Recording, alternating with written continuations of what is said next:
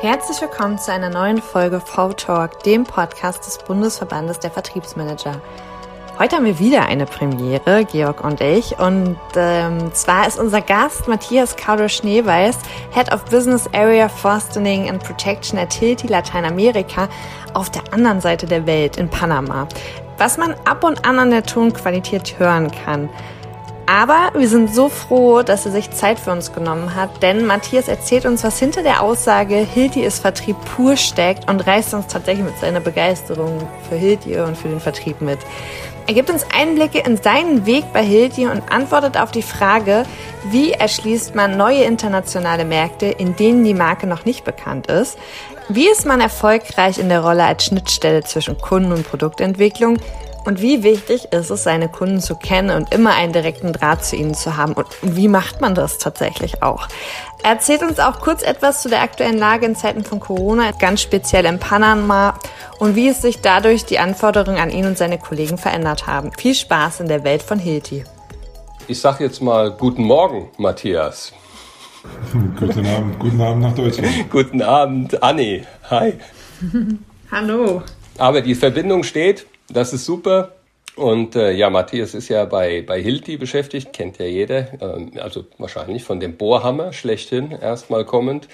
Ähm, Matthias, erzähl mal einfach, was, was treibt dich in dieses ferne Land in der schwierigen Zeit? Also Sommer, Sonne, Strand, auch wenn es gerade tatsächlich nicht möglich ist. Nein, wir sind mit Hilti natürlich weltweit unterwegs und haben, haben einen globalen Auftritt und natürlich ist auch der lateinamerikanische Markt für uns wichtig ähm, auch wenn er noch nicht so repräsentiert ist wie natürlich äh, die Märkte in Nordamerika oder, oder in, in Europa. Ähm, aber wir bauen hier, wir haben hier in Panama quasi unser, unser Headquarter für Lateinamerika und wir betreiben von hier entsprechend ähm, die Marketingaktionen und Vertriebssteuerung ähm, zum großen Teil auch über Panama direkt. Und das ist einer der Gründe, warum ich hier bin. Ähm, ganz einfach, äh, um die um das Produktmanagement für den lateinamerikanischen Markt in, in einem Befestigungsbereich zu leiten. Für die Befestigungstechnik klingt jetzt ein bisschen schwierig, aber grob gesagt, alles was Dübel ist und ein bisschen mehr, damit das Zeug auch an der Wand bleibt, was man daran macht. Dafür sind wir hier zuständig und das mache ich hier mit meinem Team für, den, für diesen Markt. Und war das, keine Ahnung, war das schon immer ein Traum von dir, nach Panama zu gehen? Hast du Janusz ja. gelesen, oh, wie schön ist Panama und gesagt, da will ich unbedingt mal hin? Oder war das überraschend? Dass ich hätte schon überlegt, wann wir Janusz einbauen, äh, oh, wie schön ist Panama. Ähm, ich wollte vielleicht als erstes, dann ist es äh, durch. nein, also tatsächlich hatte ich es nicht auf dem Schirm. Ähm, es war tatsächlich eine Herausforderung, die ich, die ich persönlich gesucht habe, auch aktiv, auch aktiv gesucht habe, weil äh, wir natürlich in, in, in Europa auch was vertriebliche Themen angeht, relativ weit entwickelt sind, speziell in der Bauindustrie, speziell jetzt in meinem Bereich und speziell jetzt mit Hilti Weiß eine europäische Firma ist, ähm, sind wir da natürlich extrem gut aufgestellt. Dann ist natürlich auch mal spannend, äh, die andere Seite zu sehen und vielleicht einen Markt zu sehen, wo wir noch nicht so gut aufgestellt sind, wo wir noch nicht so eine Marktdurchdringung haben, wo wir nicht darauf einfach uns berufen können, dass wir eine starke Marke haben. Teilweise ist die Marke hier nicht unbedingt so bekannt, wie sie vielleicht in Europa ist. Das heißt, es ist eine andere, einfach eine andere Herausforderung ähm, im Geschäftsleben, als ähm, das vielleicht in, in, Europa ist. Das ist einfach nur, sind verschiedene Herausforderungen. Nichts besser oder schlechter, es sind einfach verschiedene Herausforderungen. Und äh, das ist halt das Spannende. Ja. Und ich meine, Lateinamerika hat äh, unglaublich spannende Projekte. Wir haben hier, ähm, ich meine, wir reden hier über einen Kontinent, ja, das darf man nicht vergessen äh, in, in, in dem wir unglaubliche Infrastrukturprojekte haben, in dem wir unglaubliche ja, Projekte zum Beispiel im, im Bereich von, von Mining haben. Ja, wir haben ja Kupferminen, wir haben also einfach ein hochspannendes äh, Set an, an verschiedensten Anwendungen, verschiedensten Kunden, an verschiedensten Dingen, die wir hier auch ähm, entsprechend verkaufen, äh, um es mal so zu sagen. Äh, und das macht es natürlich ein bisschen äh, dynamischer, lebendiger, spannender, vielleicht sogar ein Stück weit. Aber auf der anderen Seite hat man natürlich auch mit vielen Herausforderungen zu kämpfen. Jetzt äh, in, in der, der Corona-Krise gibt es natürlich auch unterschiedliche Sichtweisen in diesem Kontinent, wie man diese zu handeln hat. Ähm, es gibt natürlich auch unterschiedliche politische Situationen. Es gibt äh, spannende unterschiedliche Situationen mit der Währung. Ja, es gibt äh, starke Deflation in einigen Ländern. Also wir haben ja wirklich Sprünge, die sind wahnsinnig. Ähm, und von daher ist das ein guter, guter Platz, um gerade zu sein aber auch ein wahnsinnig herausfordernder Platz, um zu sein. Das glaube ich dir. Ich habe gesehen in deinem in deinem Profil. Du bringst die besten Voraussetzungen einfach mit, kann man sagen. Denn du bist ja dein Leben lang sozusagen, dein Arbeitsleben lang bei Hilti. Ist das richtig gewesen? Tatsächlich direkt nach dem Studium angefangen. Ja. Okay, das heißt natürlich, du kennst die Hilti-Welt in- und auswendig, was ja dann ein absoluter Vorteil ist, nehme ich an. Denn es geht ja, wie du es gerade beschrieben hast, das sind andere Marktsegmente, in denen ihr unterwegs seid teilweise, als jetzt gewohnt in Europa, mit ganz anderen Applikationen und auch ähm, Anforderungen wahrscheinlich wahrscheinlich, der Kunden. Das heißt, wenn ich, wenn ich da richtig liege, du musst ja die Anforderungen des Marktes irgendwo transferieren, äh, dorthin, wo die Produkte auch hergestellt werden und, und einwirken darauf, dass die die Produkte auch so bauen, wie ihr sie in eurem Markt dann braucht, oder? Das ist genau, es ist ähm, die Schlüsselstelle zwischen, zwischen Markt und, und äh, Produktentwicklung, so kann man, kann man es durchaus sagen, ja. Ähm, und da ist es halt enorm wichtig und das, deswegen hilft mir auch meine starke vertriebliche Vergangenheit ähm, zu verstehen, okay, was möchte der Kunde, was ist wirklich wichtig am Ende des Tages? Ähm, und vor allen Dingen nicht nur, was ist wirklich wichtig, sondern halt auch wirklich die, den Sales Approach zu bauen, okay, wie bringe ich es denn dann an den Mann, wie, wie sage ich es, wie erkläre ich es, welche Unterlagen nutze ich, wie trete ich auf, welche Kommunikation nutze ich, wie adressieren wir unsere Kunden, wie können wir das äh, natürlich auch alles irgendwie ein Stück weit synchronisieren, dass alles an einer gewissen Stelle zusammenpasst. Ich meine, wir sind im B2B-Markt unterwegs mit einem großen Satz an, an verschiedensten Ansprechpartnern über verschiedene Hierarchieebenen, über verschiedene Konzerne hinweg, über verschiedene Kunden hinweg. Ähm, und das zu orchestrieren mit einer entsprechenden Marketingbotschaft ist äh, ja das Ziel am Ende des Tages, um, um, um mit einer Stimme auch zum Kunden zu sprechen. Wie, wie, wie, kann ich mir das vorstellen? Wie hast du das davor gefunden? Also wie ist eure Vertriebsstruktur? Und die Frage, die ich mir immer stelle, ist, ähm, andersrum, was, was ich mit meinen internationalen Kollegen halt auch oft erlebe, ist, dass die Sales-Typen halt komplett unterschiedlich sind. Also, ich meine, jedes Mal stehe ich da und wundere mich, weil ich davon ausgehe, dass die genauso denken wie ich, was nicht immer so sein muss und auch nicht besser oder schlechter ist, weil du sagtest, das ist ja auch kulturell äh, abhängig. Ähm, wie, wie hast du es erlebt? Wie ist es bei euch? Also erstmal generell Hilti hat ein Direktvertriebsmodell. Das heißt, wir haben unsere eigenen mhm. Vertriebs- Verkaufsberater ähm, und entsprechend auch die ganzen Strukturen dahinter. Von 30.000 Mitarbeitern arbeiten mehr als die Hälfte, fast zwei Drittel tatsächlich im Vertrieb, im Direktvertrieb. Ja, damit man auch mal eine Zahl hat an einer Stelle. Also wir sind wirklich, äh, wir sind äh, Vertrieb pur, kann man so sagen. Ähm, und das ist in unserer DNA, 100 Prozent. Das gleiche, die gleiche Situation haben wir natürlich auch hier ähm, in, in, Lateinamerika, wobei natürlich diese Strukturen auch einen gewissen Grundstock an Umsatz äh, benötigen. Äh, der ist vielleicht in, in, einem kleineren Land nicht, nicht so möglich, sodass wir tatsächlich nicht in dem einen oder anderen äh, Land, wo wir noch nicht so stark vertreten sind, auch über ähm, äh, Händler gehen an der Stelle, mhm. äh, um quasi auch diesen, mhm. diesen Weg vorzubereiten um dann mit einer vollen Vertriebsstruktur äh, den Markt äh, letztendlich zu entwickeln. Ähm, und das ist quasi so ein schrittweiser Ansatz zu sagen, okay, wir gehen dorthin, wir starten dann sehen wir, wie funktioniert der Markt und dann bilden wir unsere Marktorganisation, bauen eine Marktorganisation auf und unsere vertrieblichen Strukturen ähm, im klassischen Direktvertrieb, wirklich klassisch Direktvertrieb. Super vorteilhaft, weil, und das war der zweite Teil der Frage, ich habe das große Glück, dass ich meine Kunden kenne vielleicht nicht persönlich, aber durch äh, unsere fantastischen Verkaufsberater ähm, draußen und Verkaufsberaterinnen draußen ähm, haben wir immer Zugang zu Informationen. Und das ist halt ein unglaublicher Mehrwert, da wir wissen, wer unsere Produkte kauft. Wir wissen sogar warum, wann, wie viel, zu welchem Preis. Ähm, alle möglichen äh, Informationen, die man halt äh, hat als Direktvertriebler, was das Leben etwas einfacher macht, um, um wirklich äh, maßgerecht Produkte zu entwickeln. Und ich habe es selbst getan als Verkaufsberater, als ich startete, war ich auch genauso beim Kunden und habe Kundenbefragung mit dem Produktmanager durchgeführt. Ähm, als ich Produktmanager war in Deutschland, habe ich dann bin ich mit dem Verkaufsberater zum Kunden gefahren und wir haben Befragungen, Tests und so weiter gemacht. Ähm, und genauso läuft es, äh, funktioniert es dann halt auch hier. Aber das ist spannend, weil das ist ja tatsächlich, du erzählst das so selbstverständlich, aber es ist ja tatsächlich nicht unbedingt selbstverständlich, dass die äh, Produktentwickler mit raus zu den Kunden gehen, sondern oft ist es ja so, dass der Vertrieb draußen was verkaufen will und äh, die aber es nicht können, weil die äh, Produktmanager sagen, ja nee, aber ich habe mir das jetzt so gedacht und ich habe es so gebaut. Also es ist ja eine ja. mega Luxussituation, die ihr da habt, äh, dass da der Es ist tatsächlich auch gewollt ähm, und hilft wahnsinnig. Also ich kann nur aus meiner eigenen Erfahrung sprechen ich äh, bin quasi vom Vertrieb ins Marketing, vom Marketing in die Vertriebsleitung, von der Vertriebsleitung in, teilweise Marketingleiter.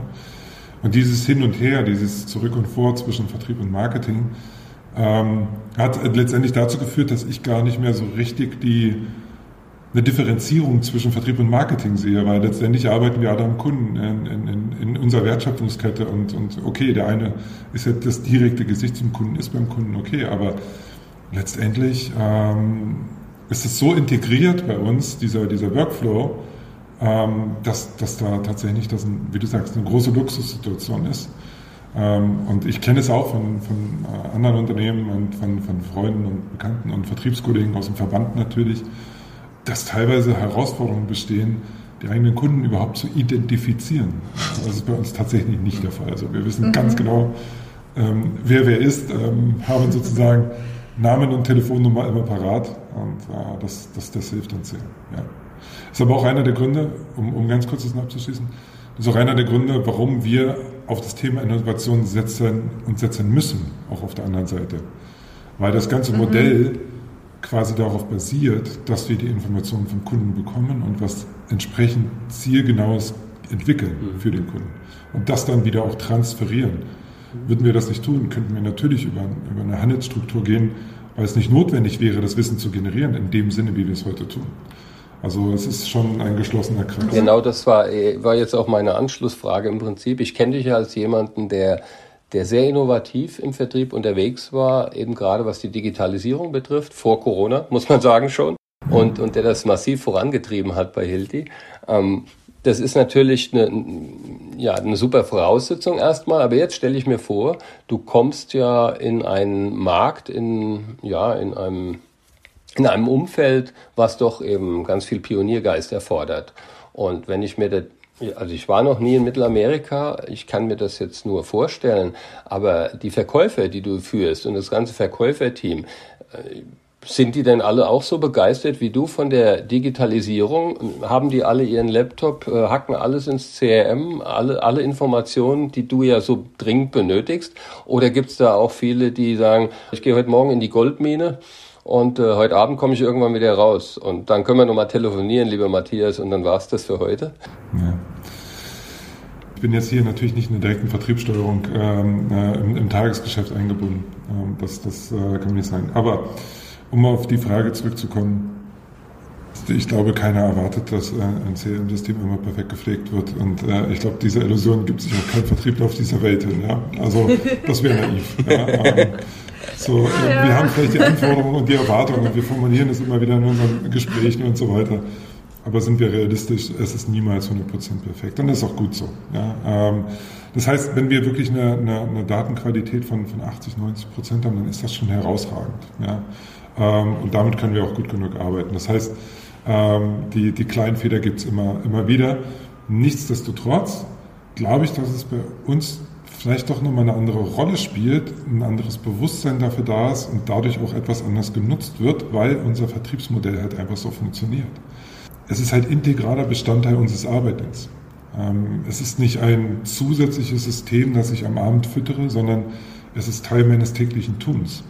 Und ich kann ehrlich gesagt tatsächlich sogar ohne dem System äh, nichts verkaufen. Also von daher ähm, ist, es, ist es quasi wirklich wie ähm, eine tägliche Routine, das, das auch zu tun. Aber klar, immer mit, mit, mit auch mit Schattenseiten, ohne Frage. Ähm, das will ich nicht sagen. Zum Thema Digitalisierung, auch was jetzt vielleicht, ich meine, ich habe ich hab das, ähm, die sel seltsame und seltene Situation, dass ich äh, hier mit dem ersten Tag der Krise gestartet bin. Also ich habe hier am 1. April angefangen und war zwei Wochen vorher schon in Panama, bin mit dem letzten Flugzeug eingeflogen und danach wurde der Flughafen zugeschlossen äh, für, für eine ganz lange Zeit. Ja. Ähm, so, das heißt, wir mussten auch relativ schnell uns umstellen, äh, nicht nur im Marketing, aber auch im Vertrieb äh, und, und uns ich will nicht sagen digitalisieren, aber das Geschäft am Laufen halten. Also ich glaube gar nicht, dass wir hier eine große Strategie hatten, sondern wir ja, äh, mussten einfach das Geschäft am Laufen halten. Und mit dem kam natürlich trotzdem ähm, eine sehr große Innovationsbereitschaft von, von, von, unserem, von unserem Team generell.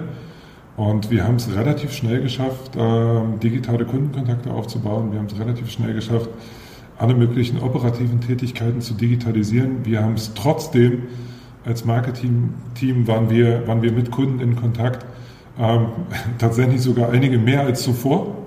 Also von daher hat es äh, tatsächlich sogar noch im Positiven mitgewirkt, ähm, was das Thema Kontakte angeht. Äh, und es hat uns Möglichkeiten gegeben, natürlich auch abgelegene Orte zu erreichen, wenn du gerade von der Goldmine sprichst. Ähm, also das ist extrem positiv. Und ich bin tatsächlich begeistert, in welcher Art und Weise und in welcher Dynamik und in welcher Geschwindigkeit ähm, sich das Team angepasst hat. Das war wirklich großartig. Also auch wie unsere ähm, Ressourcen aufgebaut wurden, wie unsere Kollegen in der IT gearbeitet haben, also wirklich gerackert haben, um alles zu ermöglichen, um für, nochmal, wir sind 30.000 Menschen, die Hälfte, mehr als die Hälfte ist im Vertrieb, um die Strukturen dafür aufzubauen, dass das dann funktioniert. Und es hat quasi reibungslos funktioniert. Also äh, wirklich äh, großes Kompliment an die, an die Kollegen, die das äh, zur Verfügung Wie, wie viel seid ihr in eurer Region? Wie viel Personal? Grob? Ähm, wir sind mit äh, Lateinamerika, man kann es vielleicht am Geschäftlichen festmachen, ähm, von den sechs Milliarden, die wir äh, Umsatz machen in, in, in der Welt, knapp. Ähm, vor Corona war, es, äh, war das Ziel über sechs Milliarden. Jetzt, äh, wir haben es nicht ganz geschafft in der Corona-Zeit. Ähm, machen wir in Lateinamerika nur knapp 150 Millionen und dementsprechend kann man auch die 30.000 dann runterbrechen. Mhm. Ähm, ja. Ist, also Ihr habt ja nun mal ein Produkt, was man wahrscheinlich anfassen und angucken will, um zu gucken, okay, qualitativ passt es zu uns oder passt es nicht im normalen Vertriebs. Ja, absolut. Wir leben oder? von der Demonstration unserer Produkte vor Ort auf der Baustelle. Wie löst ihr das denn jetzt digital? Ja, ähm, also es funktioniert besser als gedacht. Manchmal muss man in so eine Situation reingeschubst werden, um zu verstehen, mhm. dass es auch so geht. Ja, ähm, und unser, unser Vertriebsmodell beruht natürlich auf äh, äh einer Erfahrung von 80, 90 Jahren, ja, nicht von, von den letzten, letzten Monaten oder letzten Jahren. So, unsere Strukturen sind dafür aufgebaut. Ich glaube, dass wir mit, mit, der, mit digitalen Medien einen signifikanten Teil unserer Arbeit mit dem Kunden digitalisieren können, effizienter gestalten können für den Kunden und für uns selbst. Weil auch der Kunde hat natürlich die Möglichkeit, mehrere Ansprechpartner auf einmal an den Tisch zu bekommen, was vorher vielleicht sehr schwierig war. Lange Terminfristen und, und, und. Bis wir mal alle zusammen hatten, um ein gutes Gespräch zu führen, ist es heute natürlich ein bisschen flexibler und schneller möglich. Super. Aber nichtsdestotrotz, wir brauchen den direkten Kundenkontakt und der Kunde braucht den direkten Kontakt zu uns. Es gibt, vergeht kein Tag, an dem ein Verkaufsberater bei uns nicht auf der Baustelle steht mhm. und vom Kunden etwas in irgendeiner Ecke, in irgendeiner Decke, in irgendeiner speziellen Anwendung gezeigt bekommt mit den Worten, was soll ich denn da machen? So, ähm, das ist mhm. nicht immer alles digital abbildbar. Äh, man muss dafür schon auf der Baustelle sein. Man muss sie fast riechen, die Baustelle, um, um zu verstehen, okay, was, was passiert hier, um die besten Lösungen zu entwickeln. Also unser Direktvertriebsmodell ist in Stein gemeißelt und wird auch in der Zukunft so weitergeführt werden und wir brauchen den direkten Kundenkontakt. Digitale Kundenkontakte sind ein, ein, ein, ein zusätzlicher Kanal, aber nicht die einzige Alternative. Mhm. Weil was er ja auch nach außen lebt, ne? Tatsächlich als branchenfremde Person seid ihr einer der ersten gewesen, die mir halt auf LinkedIn halt auch massiv aufgefallen sind in der, in der Wahrnehmung und auch in der, in der Story, ähm, also ich habe das, also ich, ich glaube dir, wenn du sagst, ihr wollt mal bei den Kunden sein, weil so habe ich euch halt Absolut. einfach auch wahrgenommen. Ja. In der Kommunikation nach außen auf LinkedIn. Vorhin hast du ja deine, deine Kamera mal ganz schnell Richtung Pazifik gedreht. Und wir waren, wir, wir haben gedacht, wow, äh, ja, es sieht super klasse aus bei dir. Und äh, es ist blau, es ist äh, warm. Und dann kam aber ganz schnell die Ernüchterung, weil wir gelernt haben, dass, äh, dass der Lockdown bei euch ja viel, viel härter ist, als wie wir es hier spüren in Europa. Ne? Kannst du das nochmal kurz beschreiben vielleicht? Was, was dürft ihr, was dürft ihr nicht? Du hast ja auch Familie, glaube ich, mitgebracht. Es ist sicher nicht einfach, wirklich da anzukommen in dem Land und, und reingeworfen zu werden in diese Katastrophe, gleichzeitig einen super Job hinzulegen und eben alles zu digitalisieren, was zu digitalisieren ist, aber andererseits, wie du gerade beschrieben hast, die Kollegen, die halt face-to-face -face nach wie vor beim Kunden sein müssen, denen das auch zu ermöglichen, auch über die Landesgrenzen dann hinweg, vielleicht noch unterschiedliche Regeln in verschiedenen Ländern. Äh, kannst du das ein bisschen beschreiben, wo da die Herausforderungen waren? Ja, also die Herausforderung, also erstmal, es gibt, gibt zwei, ja, natürlich persönlich und beruflich. Persönlich war es, äh, wie du sagst, äh, schon, schon äh, spannend hierher zu kommen, aber ich bin tatsächlich nicht direkt, direkt vom Hotel in die Quarantäne und aus der Quarantäne nicht mehr wirklich rausgekommen. Ähm, das heißt, äh, wir haben hier dann die Situation gehabt, dass wir über mehrere Monate äh, komplette Ausgangssperren hatten und durften nur noch am, zum Beispiel Männer durften nur am Dienstag und Donnerstag raus.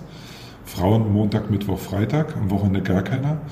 Und äh, du durftest am Tag, an diesem Dienstag und Donnerstag, nur entsprechend deiner Passnummer herausgehen.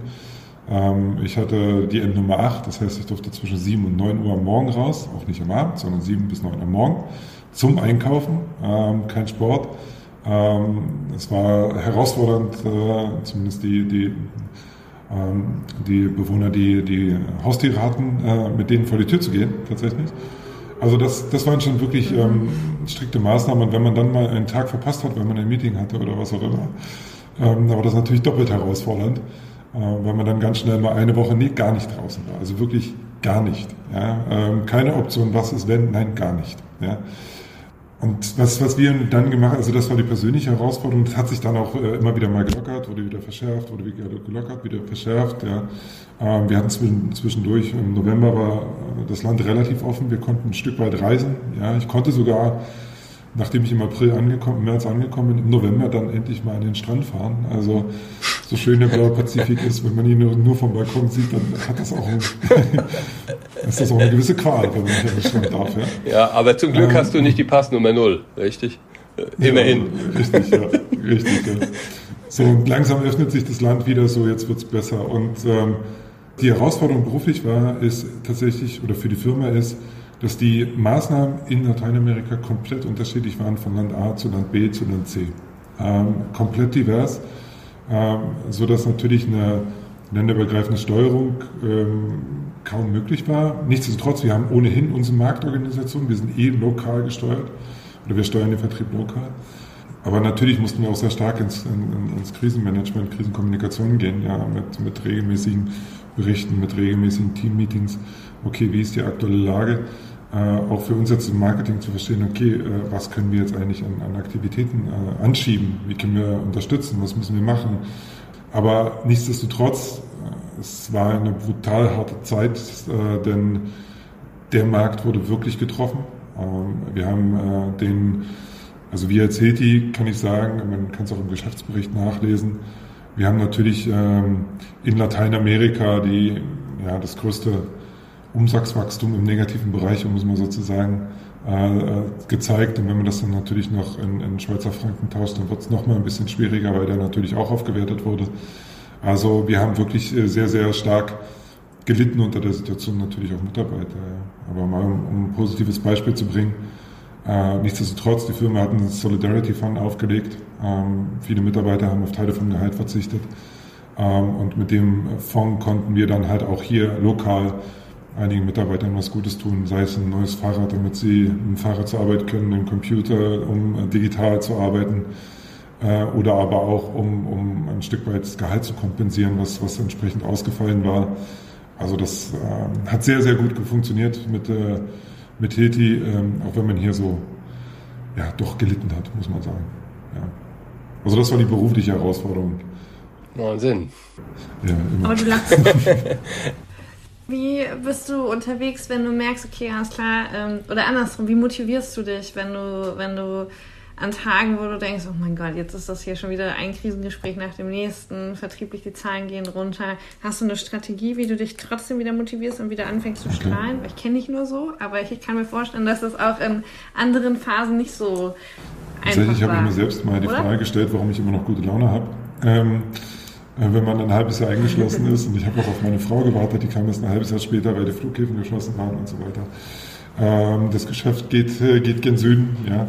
Ähm, man ist komplett neu, man muss alles neu kennenlernen. Wir haben hier ein komplett anderes Produktportfolio als in Europa. Wir sind natürlich hier nicht im metrischen System teilweise, sondern ich glaube aber, dass genau die, daran liegt die, die Motivation, weil es war so, so herausfordernd, dass man gar keine Zeit hatte, ehrlich gesagt, ähm, sich negative Gedanken zu machen, weil es war ständig oder es ist immer noch ähm, ständig etwas Neues zu lernen. Ähm, unser Portfolio ist super komplex, ist super technisch, wenn man in die Details geht. Ähm, wir haben relativ komplexe Strukturen.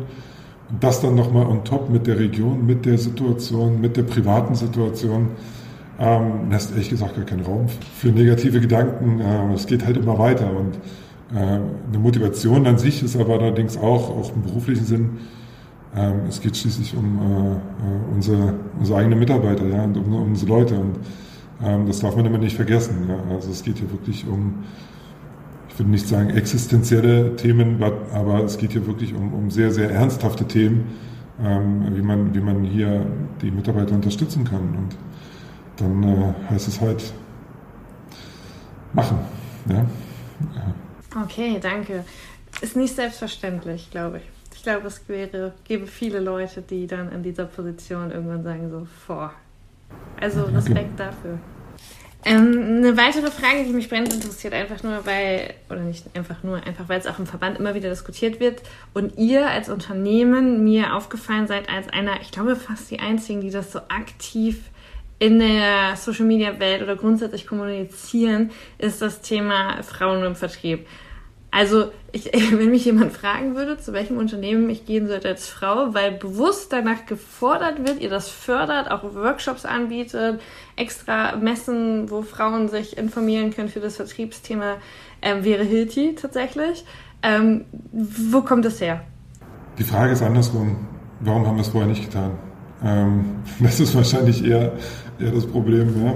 Ähm, aber nichtsdestotrotz, ja, natürlich äh, äh, vertrieblich gibt es immer noch eine sehr starke äh, Männerdomäne. Äh, Domäne. Das sehen wir bei unseren Verbandstreffen, das sehen wir bei unseren Verbandskongressen.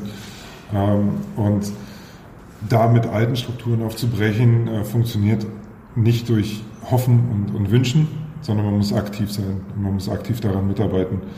Und ähm, von daher muss ich sagen, ähm, wir haben auch extrem gute positive Erfahrungen gemacht. Wir ärgern uns, wenn äh, dort nicht offensichtlich ein offensichtliches Gleichgewicht, äh, Gleichgewicht herrscht, weil es ist völlig grundlos, warum es nicht herrschen sollte. Es gibt keinen Grund, warum dort nicht ein Gleichgewicht herrschen sollte äh, zwischen, zwischen Männern und Frauen im Vertrieb und auch, obwohl wir auf dem, in der Baubranche unterwegs sind, es gibt einfach keinen Grund für, äh, für eine, eine Ungleichgewichtung in dem Sinne.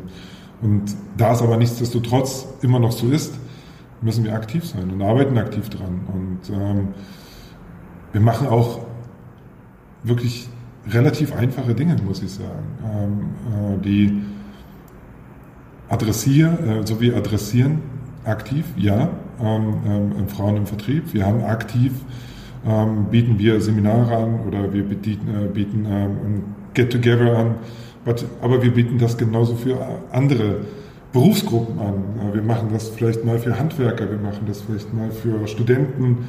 Ähm, so wir, wir adressieren einfach jede Gruppe, ähm, das klingt jetzt vielleicht uncharmant, aber jede Gruppe, die, die, die natürlich äh, relevant und interessant ist, ähm, für uns äh, als, als Teammitglied gewonnen zu werden. Und äh, wie gesagt, wir müssen aktiv sein, sonst ändert sich nichts. Und das sind wir. Und ähm, ich kann nur sagen, es sind immerhin noch der Großteil des Arbeitsmarktes ist für uns noch nicht erschlossen, wenn wir nicht diesen Weg gehen. Aber es zeigt, dass der Vertrieb in jeder Faser lebt, weil das, was du ja sagst mit, ihr macht das zielgruppenorientiert, ist ja auch wieder Vertrieb in der Perfektion. Was dann wir kriegen das durchaus wieder immer als Feedback, ja. also ich kann sagen, wir hatten, wir hatten, äh, wir hatten, also wir hatten einen Women's Day, äh, noch, bevor ich äh, nach Panama gegangen bin, in Berlin. Ähm, haben dort aktiv natürlich beworben, das Event, zielgruppengerecht, wie gesagt. Ähm, hatten einen wunderbaren Abend, haben die Firma vorgestellt, haben alle ausprobieren lassen, haben Erfahrungsaustausch zugelassen zwischen äh, Mitarbeitern und, und, und, den Interessentinnen. Äh, und es war einfach eine große Begeisterung. Ja. Und äh, ich meine, die Marke, klar, spricht für sich ein Stück weit. Aber nichtsdestotrotz halt auch ähm, unsere Vertriebsmannschaft lebt diesen Gedanken halt auch. Und wir haben für, zu diesem Event auch einen Teil unserer Vertriebsmannschaft natürlich eingeladen, als Repräsentanten, Männer, Frauen, was auch immer, ja, in, in, in jeglicher Funktion halt auch. Ähm, und das Feedback war hervorragend. Ja. Mhm. Ich habe gelernt, äh, dass ihr, dass ihr, glaube ich, ein verdammt gutes Arbeitsklima habt, trotz dieser riesen Unternehmensgröße bei Hilti. Ich bin, ich bin sehr positiv beeindruckt und ich frage mich gerade, könnte das damit zusammenhängen, dass zwei Drittel eurer Leute alles Vertriebler sind? wo, liegst, wo siehst du die Ursache? Ja, also die, die, ich, ich glaube, das, äh, aber das ist, äh, es ist von Vorteil, wenn Vertriebler eine Kultur leben, weil ähm, ich glaube, gerade wenn man im Direktvertrieb ist, man ist halt nicht, zent, äh, nicht zentral organisiert, man ist dezentral organisiert. Das heißt, wir haben halt die Herausforderung, dass wir uns nicht sehr oft sehen. Ähm, teilweise ähm, sind die Gruppen relativ weit verstreut und so weiter und so fort. So, das heißt, du brauchst ja dafür auch einen gewissen, einen gewissen Kleber, einen gewissen Zusammenhalt, um ein dezentrales Team zusammenzuhalten. Und da bietet sich halt auch einfach eine starke Unternehmenskultur halt einfach an, weil auch jeder, der dezentral ist, ein Interesse daran hat, Teil dieser Kultur zu sein. So, also von daher ist es weniger von, es kommt von oben, wird aufdoktriniert, sondern es ist adressiert tatsächlich die intrinsische Motivation eines jeden, zu sagen, ich möchte Teil dessen sein, ich möchte mich mit meinen Kollegen austauschen. Und das versuchen wir natürlich in unseren, also die Strukturen zu schaffen, um das zu ermöglichen. Ja? Und das kommt tatsächlich aber auch aus der, oder kommt aus der Historie der Firma von Firmengründer, dem es halt einfach auch verdammt wichtig war. Und der selbst in den besten Phasen, als die, äh, als wir Preise für unsere Kultur gewonnen haben, immer noch gesagt hat, okay, ist nicht gut genug, wir müssen es besser machen. Ja, wir müssen weiter investieren. Um mal ein Beispiel zu nennen, was wir, was wir aktuell machen. Es gibt jedes Jahr eine Mitarbeiterumfrage für jeden Mitarbeiter unter allen 30.000 Mitarbeitern und anhand derer wir als äh, eine, eine, eine Teamleitung in der Führung äh, uns dann natürlich auch diesen Fragen stellen und das mit dem Team besprechen. Und das ist eine Routine. Es passiert jedes Jahr, es passiert immer wieder. Jeder weiß, dass es kommt. Jeder weiß, dass wir danach auch drüber sprechen. Und dementsprechend haben wir auch einen, einen, Kanal gefunden, um uns kontinuierlich zu verbessern und nehmen das wirklich ernst. Steht nicht auf irgendeiner, auf irgendeiner Folie. Ja, das ist der Schlüssel. Sondern wir ne? machen es wirklich. Nicht nur Wasser predigen und Wein trinken eben. Ne? Ja. Oder ein zweites Beispiel ist, ähm, wir haben spätestens alle zwei Jahre, meistens aber jährlich, ähm, äh, Workshops im Rahmen unserer, unserer Heti-Kultur, Heti Way, wo wir unsere Mitarbeiter ein bis zwei Tage aus dem, aus dem Feld ziehen ja, und uns zusammensetzen und über die Kultur sprechen. Das haben wir gut gemacht, was können wir besser machen. Ähm, aber wirklich alle. Ja, und das ist ein großes Investment. Wenn man sich überlegt, 30.000 mal zwei, weiß man, mal Faktor X, dann, dann sieht man die Investition, die dort getätigt wird. Und das sind aber auch signifikante Investitionen, die notwendig sind, um so eine Kultur aufrechtzuerhalten. Ja.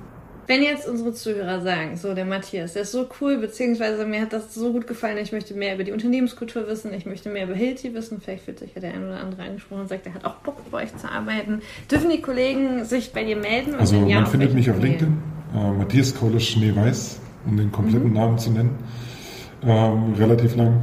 Schneeweiß kann man sich, glaube ich, ganz gut merken. Kommt von meiner Frau. LinkedIn, Xing, äh, kann man sich gerne mich wenden. Ähm, nichtsdestotrotz, äh, der kürzeste Weg ist tatsächlich über heti.de. Ähm, man findet dort alle Kontaktdaten, äh, alle Informationen. Und äh, wenn man ganz große Lust hat, äh, heti.de zeigt auch die Heti-Stores äh, in der Nähe. Und ähm, dann bitte gerne in den Heti-Store gehen, äh, mit den Kollegen sprechen und einfach auch vor Ort direkt im Hilti Store mal spüren, okay, wie, wie ist die Marke, was passiert hier.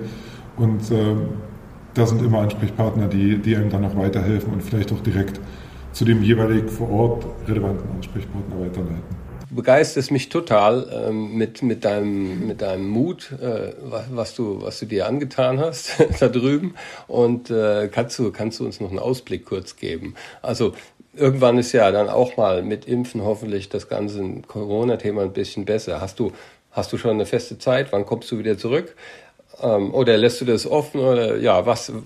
Wann kann Georg mit Das versteckt sich dahin. Das, das zum einen. oder steckt. vielleicht auch in Panama. Da war ich ja noch nie. Und ja, nach dem Blick. Ihr seid sehr gerne eingeladen, ja. Ähm, nein, also ich, also ich persönlich Du musst aufpassen, was du sagst. Wir sitzen nämlich sonst nächste Woche, beziehungsweise sobald es wieder geht, bei dir da. Deswegen, das ist gar nicht, gar nicht so einfach momentan. Aber nichtsdestotrotz seid wirklich sehr, sehr gern eingeladen. Ja? ähm, immer ein Plätzchen frei für euch.